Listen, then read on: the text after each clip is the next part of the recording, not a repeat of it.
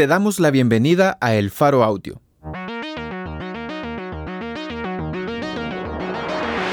Ahora puedes escuchar nuestros reportajes en el momento que más te convenga. Sigue nuestro canal en tu plataforma de podcast favorita y no te pierdas las historias importantes de Centroamérica.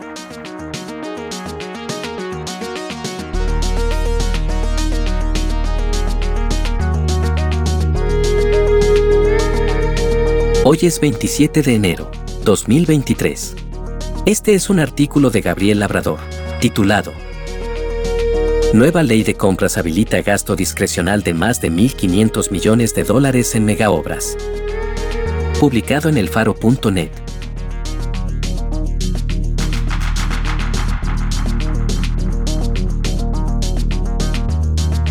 La Asamblea Legislativa aprobó de manera express, y sin mayor discusión, un nuevo sistema de compras públicas, durante la sesión plenaria de este miércoles 25 de enero. La nueva ley de compras públicas deroga la ley anterior, conocida como la CAP, y abre las puertas al gasto discrecional y opaco de millones de dólares en fondos públicos, destinados a la construcción de proyectos estratégicos de este gobierno. La iniciativa de la presidencia de Nayib Bukele ingresó al Pleno hace apenas una semana, y su discusión en la plenaria duró apenas cinco horas. Esta nueva ley también implica la aprobación de otra normativa que da vida al ente que coordinará el nuevo sistema. Esta segunda ley solo se conoció hasta 35 minutos antes de su votación, realizada de manera sorpresiva, este miércoles por la noche. Se aprobó invocando la dispensa de trámites, es decir, la Ley de Creación de la Dirección Nacional de Compras Públicas fue aprobada al mismo tiempo en que los diputados la estaban conociendo. Por primera vez.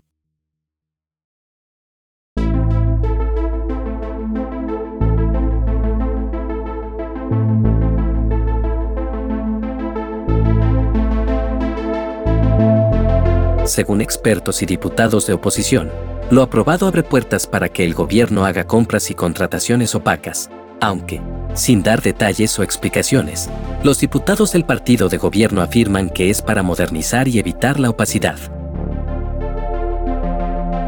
Los críticos mencionan, por ejemplo, que las compras relacionadas a proyectos estratégicos de casa presidencial quedarán excluidos de la nueva ley, y tampoco se les podrá aplicar la anterior ley de adquisiciones y contrataciones de la Administración Pública, la CAP, porque fue derogada el mismo miércoles. Esto, en la práctica, elimina controles para el gasto de dinero en la construcción de grandes obras. Es decir, habilita el uso discrecional de millones de dólares. Aunque su campaña presidencial, Bukele fue férreo crítico de las partidas secretas y hasta prometió una comisión anticorrupción independiente, la CICIES. La nueva ley de compras parece diseñada para opacar los gastos del gobierno y de las municipalidades.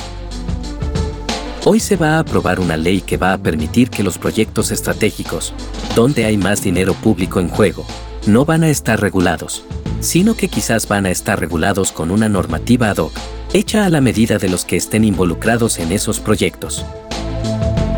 Quieren una ley para legalizar las vivianadas de este gobierno. Se abre la puerta para todo tipo de contratos entregados a amigos, compadres y financistas, opinó la diputada Claudia Ortiz. De Vamos.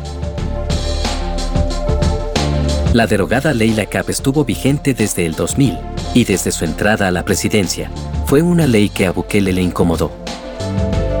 En 2020, el Ejecutivo se la saltó para hacer compras sin controles mínimos en razón de la pandemia, lo que provocó que 20 millones de dólares en compras hechas terminaron con irregularidades.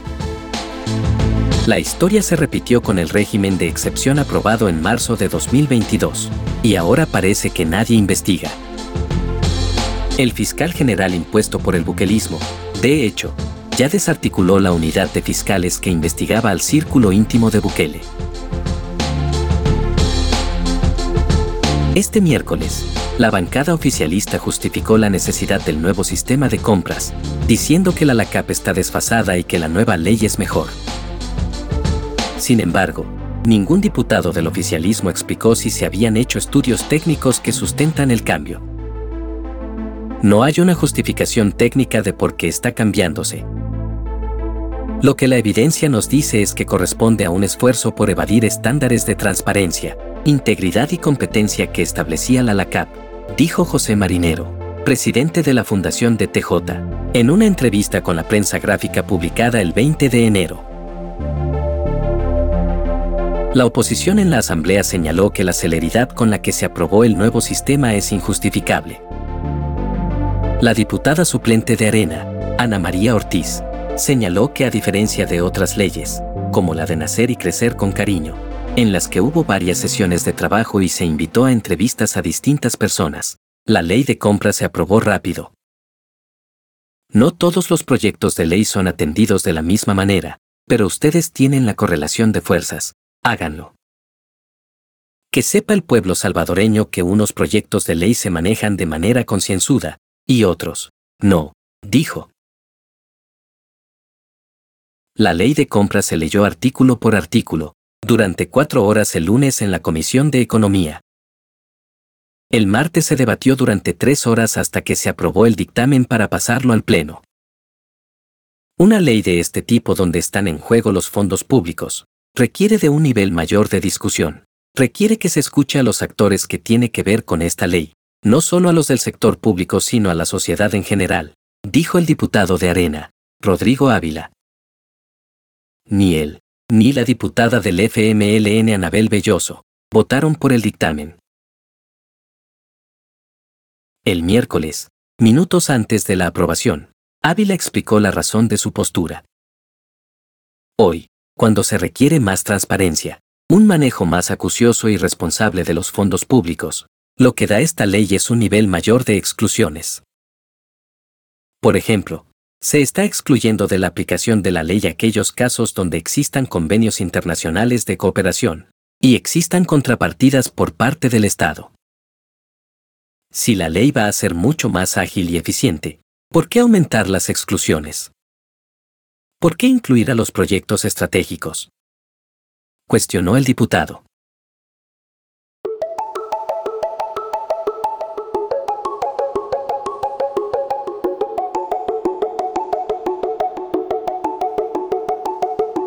El artículo 3 de la nueva ley enumera 14 tipos de adquisiciones y contratos que quedan excluidos del control y que tampoco serán reguladas por la LACAP porque ésta quedó derogada explícitamente quedan excluidas. Dice el literal M.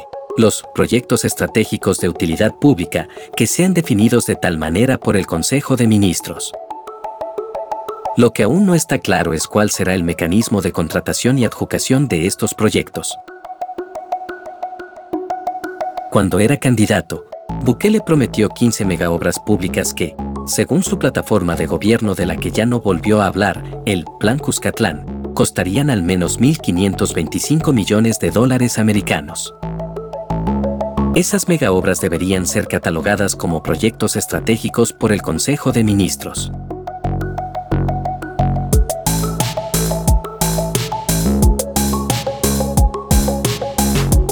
En el presupuesto de la Nación aprobado para 2020, se enumeraban algunas de esas obras pero no se decía cómo se financiarían.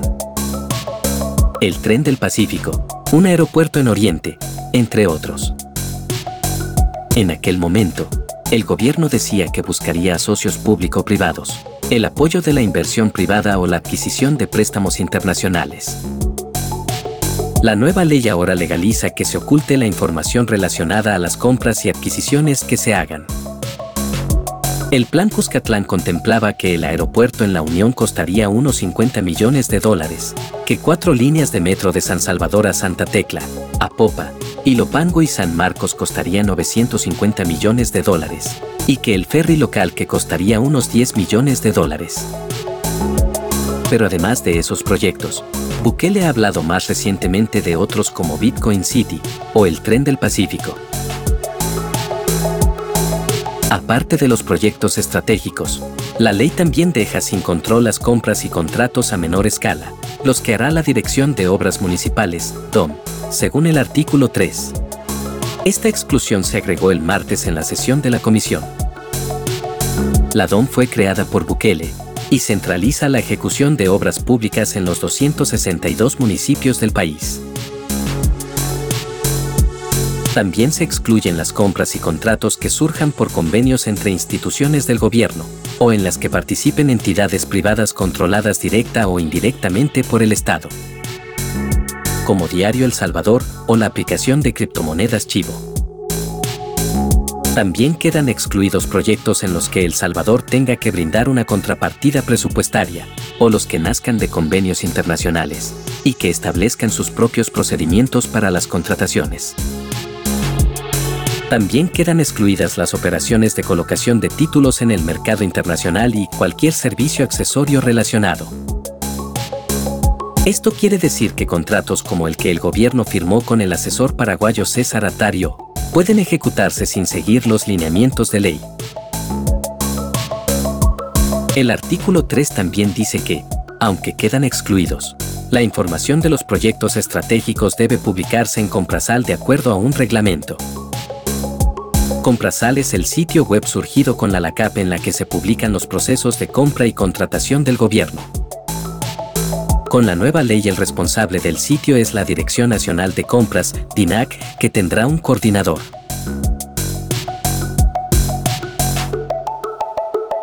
Pero Comprasal, según la ley, se volverá a montar por etapas y de manera gradual. Comprasal va a ser desarrollado gradualmente, como que no existiera. Eso puede suponer que lo van a reinventar, que lo van a comenzar de cero. ¿O es un error? Ahí están diciendo. Vamos a adoptar lo que nos guste de Comprasal. A mí me suena más que lo que van a hacer es, seguramente, elegir a la carta lo que quieren publicar, dice Marinero, de la Fundación de TJ. Los proyectos estratégicos que determine el Consejo de Ministros deberán estar en Comprasal, pero dice la ley que se publicará solo la información que ordene el reglamento. Este reglamento aún no existe, y de hecho, no hay plazo para su elaboración. El responsable de elaborarlo es el personaje que más poder concentra actualmente. El presidente de la República. Si no hay plazo para crear el reglamento, se pone en riesgo la implementación de lo que se dice en la ley de compras, señaló en la plenaria Anabel Belloso, diputada del FMLN. Claudia Ortiz, única diputada de Vamos, también criticó que la ley está hecha a la medida de la clase gobernante y sus cheros. El artículo 25 intenta regular los conflictos de interés, pues enumera las personas y empresas que tendrán prohibido presentarse a concursos públicos, funcionarios públicos, asesores, jefaturas, directores, gerentes o personas con poder de decisión, quedan bloqueados de participar en concursos en cualquier institución pública. Pero aquí hay un pequeño vacío. El literal D, del artículo 25, dice que a las personas que ostenten cargos distintos a los mencionados explícitamente les queda prohibido participar, solo en procesos en sus mismas instituciones. Esto quiere decir que podrían participar en licitaciones en otras oficinas del Estado.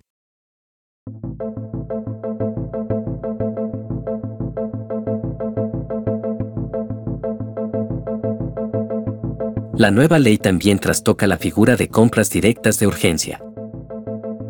Al igual que las compras de emergencia, las de urgencia ya existían en la LACAP. Pero la diferencia es que, antes, quien asignaba esa calidad era el Consejo de Ministros. A partir de ahora lo puede hacer cada oficina pública cuando considere que hay un grave riesgo al interés general. También se regulan las compras directas, es decir, sin competencia entre ofertantes. El artículo 41 habla de 11 casos. Uno de ellos, literal H, es un empujón al régimen de excepción, si se tratare de la adquisición de armamento, material y equipo especializado para el combate a la delincuencia, previamente calificado por el ministro encargado del ramo de justicia y seguridad. De hecho, las compras directas se habilitan como respuesta no solo a desastres naturales, sino a emergencias de cualquier tipo, según el artículo 43, literal E. Esto, según Marinero, abre las puertas para más negocios con la excusa del régimen de excepción. El artículo 2 establece que en compras urgentes o de emergencia no hará falta que los proveedores estén inscritos en un registro único de proveedores. Según la nueva ley, en estos casos, los proveedores tendrán 30 días para inscribirse después de habérseles notificado la adjudicación. Es decir, millones de dólares pueden ser adjudicados sin que el gobierno tenga garantía de la capacidad legal del proveedor. Lo irónico es que el registro de proveedores es el medio para validar y comprobar la capacidad legal para ofertar y contratar de los proveedores, dice el artículo 12. La ley de compras, artículo 27, también establece que cuando un proceso de contratación de una empresa auditora sea declarado desierto dos veces, será la Presidencia de la República quien pueda auditar el contrato. La ley también obliga a que las oficinas de gobierno posean un certificado antisobornos, de conformidad a los estándares internacionales de gestión de la calidad existentes. Las empresas de auditoría externa también tendrán que obtener certificados antisobornos.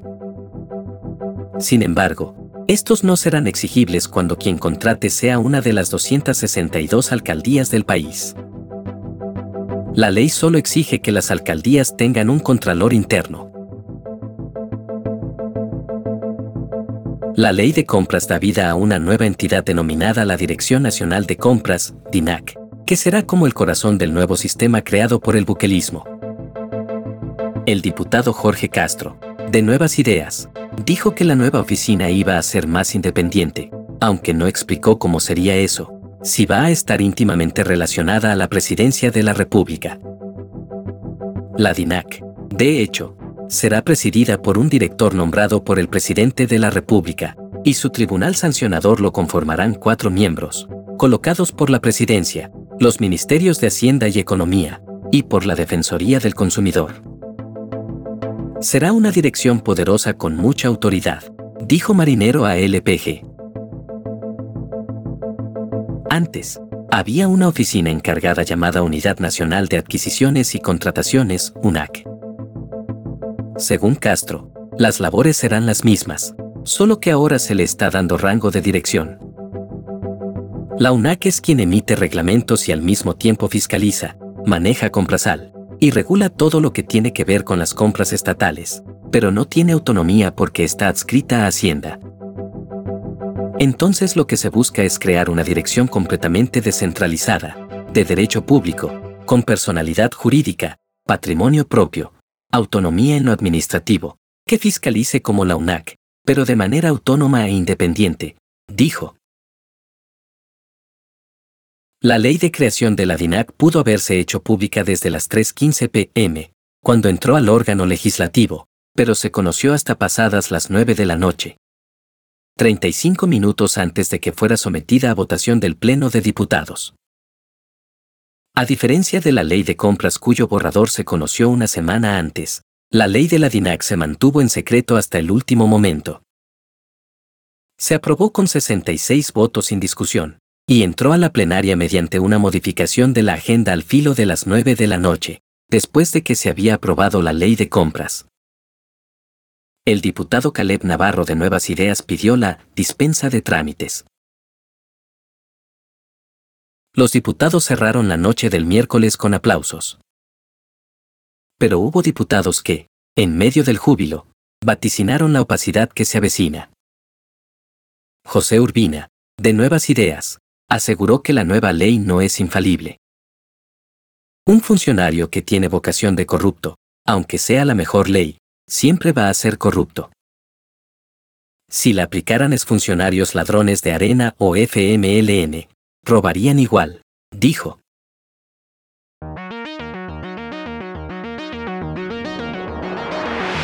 Nueva ley de compras habilita gasto discrecional de más de 1.500 millones de dólares en megaobras. Por Gabriel Labrador. Editores, Óscar Martínez y Sergio Arauz. Fotografías por Víctor Peña. Producción y musicalización por Omnium.